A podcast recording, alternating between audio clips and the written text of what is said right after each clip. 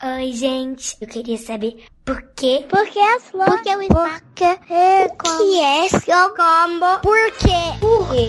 Por que as flores? Bem-vindos a mais um episódio do Psychids! Sai, kids, porque sim não é resposta.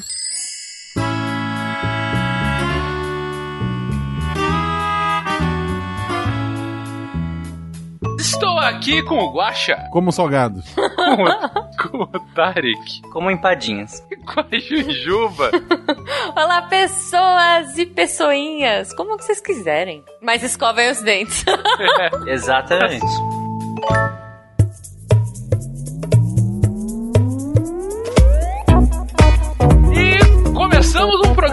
Naquele estilo de sempre. Crianças perguntam, cientistas respondem. E a gente se deslumbra. E assim, gente, se divertiu. Pois é. Oh, que lindo, obrigado. Pra que quatro pessoas aqui, né? Realmente. É um cabide de emprego. Né? E pra começar, para começar, temos a pergunta da Rafaela, de 5 anos. Essa pergunta é ótima. Vamos lá, Rafaela. Oi, pessoal, eu sou a Rafaela, tenho 5 anos e eu moro em Ourinhos. Eu queria saber por que que o D tem som de G.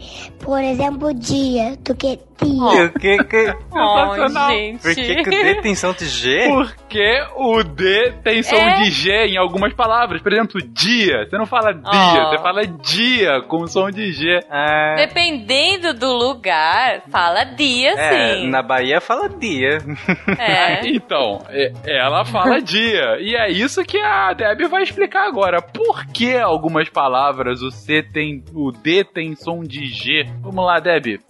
Rafaela, essa pergunta é maravilhosa. e a resposta rápida e fácil é: o D vai ter som de D toda vez que ele vier antes do I. Mas deixa eu te explicar isso um pouquinho melhor. É, isso acontece só em algumas regiões do Brasil, não é no país todo, tá certo? Se você tá me perguntando, provavelmente onde você mora, as pessoas falam desse jeito. Bom, toda vez que o D, a letrinha D, vem seguida do I, ou melhor, do som de I, ele vai se misturar e vai fazer esse som de D que você percebe aí. Vamos pensar em outros exemplos? A gente tem diamante, dinossauro, dinheiro, quindim. Só que em outros estados as pessoas falam dinossauro, dinheiro, quindim. Eles não fazem esse d que a gente faz. Lembra que eu falei que isso acontece quando tem o som de i? E não só a letrinha? É porque quando o E, por exemplo, aparece no final da palavra, quase sempre a gente fala ele com som de I. Olha que confusão. Então, por exemplo, ele, que a gente escreve E-L-E, na nossa região a gente fala ele. Pele, a gente fala pele. Parede, a gente fala parede. Escreve com E. Mas quando a gente fala, tem som de I. Aí o D vai ter esse som de D de novo. Porque ele tá junto com o som de I. E olha só, sabia que isso acontece também com a letra T? Tá, Té, Ti, Totu.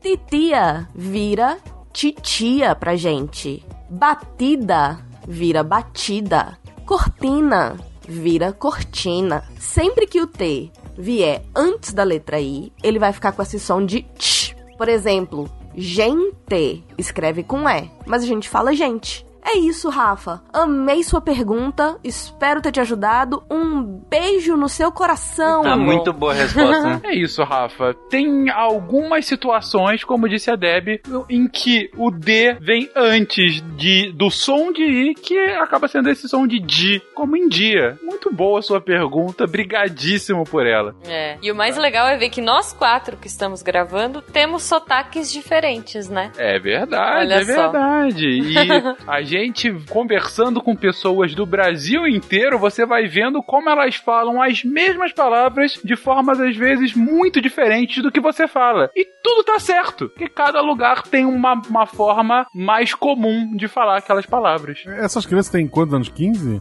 Porque eu tenho 34 e não tinha parado pra pensar no D com som de G.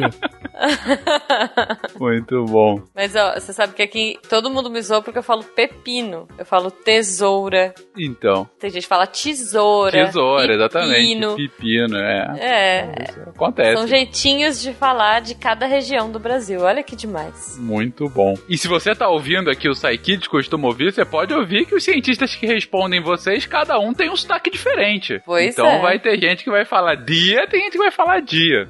Tem gente que vai falar noite porque tá na Austrália. É verdade. Bom ponto. É verdade. Mas um cara que tem um sotaque muito diferente da gente era o Albert Einstein. E é sobre ele a pergunta do Vitor, de 12 anos.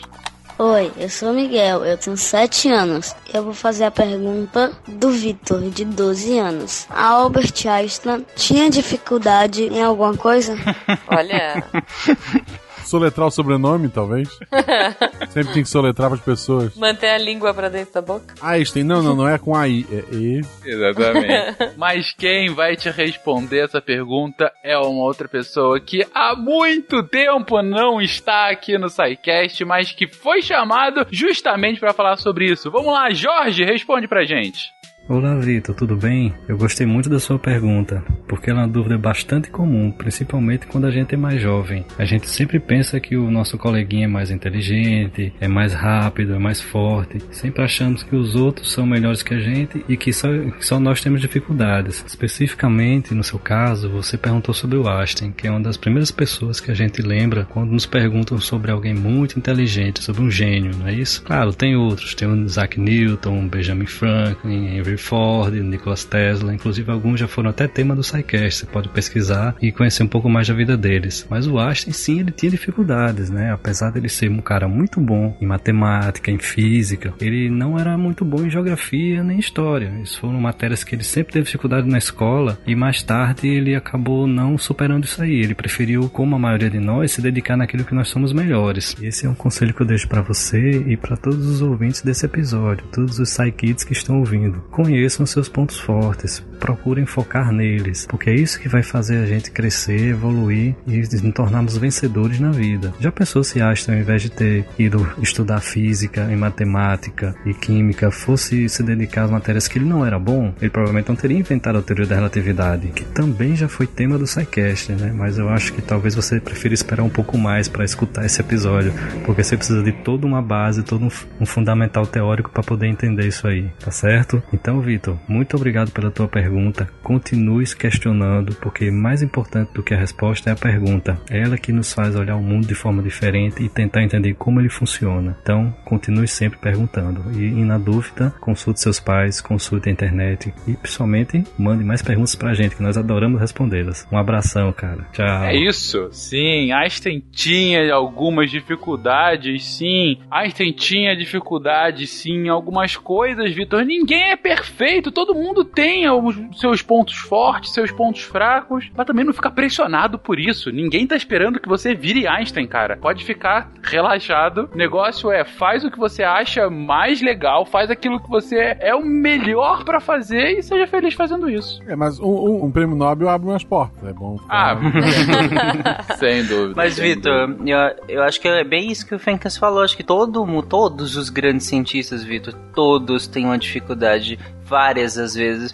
O Isaac Newton, que o Jorge citou, por exemplo, ele em, em algumas épocas da vida dele, ele tirou várias notas baixas na, na escola. Só que o que, que ele fez? Ele estudou cada vez mais, ele tentou se dedicar cada vez mais para conseguir aprender tudo aquilo que ele tinha dificuldade. Inclusive, ele se destacou tanto em algumas áreas justamente porque partia do não entender, ele não conseguia entender algumas coisas e se dedicou tanto àquelas áreas que ele conseguiu aprender muito bem. É, e eu acho que se você focar, né, assim, se você gosta de algumas áreas, você deve sim focar mais nelas, porque você vai melhorar. Claro que as outras você não pode abandonar. Por exemplo, eu sou ruim em matemática, mas não é porque eu sou ruim em matemática que eu vou deixar de estudar. Eu vou estudar bastante para passar com uma boa nota, mas se eu gosto mais das outras matérias, eu vou me dedicar mais para elas, porque quem sabe no futuro eu trabalhe com essas que eu gosto mais. É, é assim, mas, é, Vitor, você tá meio, meio novinho ainda, né? Então, por enquanto, tanto, assim, estude tudo. Calma que você só vai descobrir assim, nossa, eu gosto mais disso, eu sei mais isso lá na frente. Não preocupa com isso agora. Agora Exatamente. tenta aprender É, tudo. aproveita, estuda tudo, gosta de tudo, porque tudo é muito legal de aprender. Eu não sou tão bom em matemática, mas eu adoro aprender matemática, olha só. Exatamente. E Vitor, crianças geralmente são mais inteligentes que adultos, então vocês podem aprender muita coisa. Então relaxa que você tem cérebro pra aprender tudo. Mas ainda assim respeite seus pais, mesmo sendo mais inteligente que eles. Isso. Sim, claro. Leia bastante e escute só kids. Isso. Bom, pra finalizar, o Bernardo, de 5 anos, pergunta o seguinte: Uau, obrigado por responder minha pergunta. Eu sou o Bernardo, eu tenho 5 anos e eu tô com mais uma dúvida. As nuvens são brancas e quando elas vai chover, elas ficam prata. E por quê? Por que quando vai chover que a nuvem que é branca fica prata? Por quê? Por que, por que, por que isso acontece? Olha só, Não, e às vezes fica tão escuro que fica quase preta, né? fica quase preto, dependendo, fica quase preto. E a Michelle vai explicar exatamente o porquê isso acontece. Vamos lá, Michelle. Oi, Bernardo, tudo bem? Eu gostei bastante da sua pergunta, mas antes de responder, eu vou te explicar o que são as nuvens, tá? Não sei se tá calor ou frio aí agora onde você mora, mas lembra a última vez que você tomou um banho com água bem quentinha? Ficou um monte de gotinha bem pequenininha de água, parece que voando no banheiro, não fica? Então, a gente não consegue ver, mas fica um monte dessas gotinhas bem pequenininhas voando por todo o canto. E aí, quando o dia tá muito quente, elas vão se juntando lá no alto no céu, e quando tem muitas e muitas dessas gotinhas juntas, elas vão formando as nuvens. Aí, aquelas formas bonitinhas que parecem algodão que a gente vê no céu, é na verdade a parte de baixo das nuvens, porque elas são bem altas. É como se fossem prédios feitos só de gotinhas de água. Quando a luz que vem do sol passa pela nuvem, ela vai se batendo nessas gotinhas até conseguir atravessar a nuvem toda. E aí a gente enxerga a nuvem branca. Mas quando a nuvem tá com muita gotinha, muita mesmo, que aí é quando a gente fala que a nuvem tá carregada, tem tanta, mas tanta gota, que aí a luz ela não consegue atravessar a nuvem toda. Por isso que ela fica mais escura, cinza ou prata. E aí, quando a nuvem já tá escura assim, é praticamente certo que vai chover, porque a nuvem não aguenta segurar tanta água lá em cima. Então é por isso que a nuvem branca fica prata quando vai chover. Pô, é isso. A nuvem tá branca quando ela tá com água lá em cima, tá com essas gotinhas lá em cima, mais ainda com menos gotas, menos pesadas, mais espalhadas, só que quando começa a juntar tanto, tanto, tanto, tanto, nem a luz do sol consegue passar direito. E aí pode ter certeza que daqui a pouco vem chuva. Obrigado pela sua pergunta, Bernardo. Compra um guarda-chuva. Isso. Ou- ou- e capa de chuva. Sim. Não aceite balões. Mas tem que proteger os pés também, porque enxurrada transmite doenças. Seja de dia, seja de noite, com chuva ou sem chuva, e com dificuldade ou sem dificuldade, que nem Albert Einstein, a gente vai ficando esse programa por aqui. E lembrando sempre que se você quiser mandar a sua pergunta, é só mandar para contato arroba scicast.com.br, que a gente vai deixar aqui para que alguns dos nossos cientistas possam responder você, responder seu filho, seu sobrinho, a criança que você conhece, que você quer agradar, mas que você conhece, por favor. Sim, não abordem crianças na rua. Não agrade crianças conhecidas. Exatamente. E pra finalizar o episódio, agora o Tarek vai mandar a mensagem dessa semana pra vocês. Acho que a gente discutiu sobre pessoas que são muito inteligentes, então eu acho que eu vou dar uma dica para as crianças que querem ser ainda mais inteligentes do que elas já são, como um beterrabas. Comam balinhas. Eu podia até citar uma marca, mas você não quis.